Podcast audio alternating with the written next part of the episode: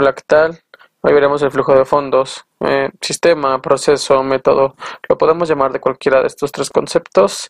Eh, simplemente es la interacción de diversos participantes. En este caso son los mercados, eh, unidades superávit, unidades déficit e intermediarios. Estos cuatro individuos, obviamente tenemos que son independientes. Por ejemplo, en mercados tenemos los bancos, casas de bolsa. En unidades déficit tenemos empresas, en unidades superávit tenemos que puede ser cualquier individuo. Em, en intermediarios tenemos como por ejemplo corredor de bolsa, corredor de bolsa o compañía de seguros. Simple y sencillamente la interacción entre mercados, superávit, déficit e intermediarios será dependiendo de, de dónde estemos ubicados en el flujo de fondos. Eh, los intermediarios canalizan los fondos a los mercados. Esto es recolectar el dinero y transmitir a una empresa emisora que emite bonos, acciones. Entonces, simple y sencillamente esta interacción de flujo de individuos en el flujo de fondos que tenemos que el banco nosotros necesitamos el préstamo, somos el individuo o una unidad superávit que, queremos crear una empresa que será una unidad déficit.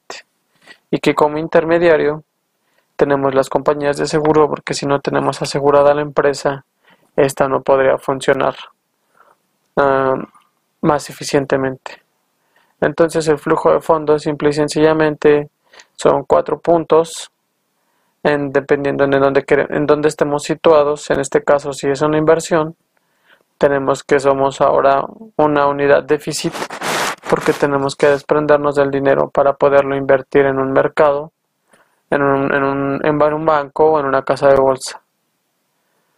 Y en otro aspecto que el mercado ocupa ese dinero que tú estás invirtiendo para prestárselo a un individuo, que será una unidad superávit, que es como un crédito, una, un crédito hipotecario, un crédito bancario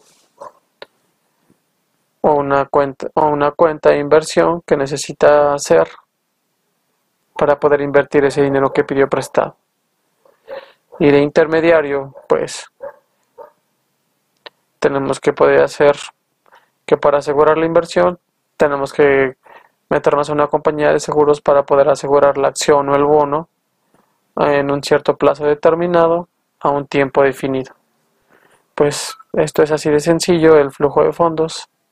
Lo detallaremos un poquito más adelante con un ejemplo más específico, eh, ocupando una, una transición más, más específica. Soy Lucas y nos vemos en el siguiente video.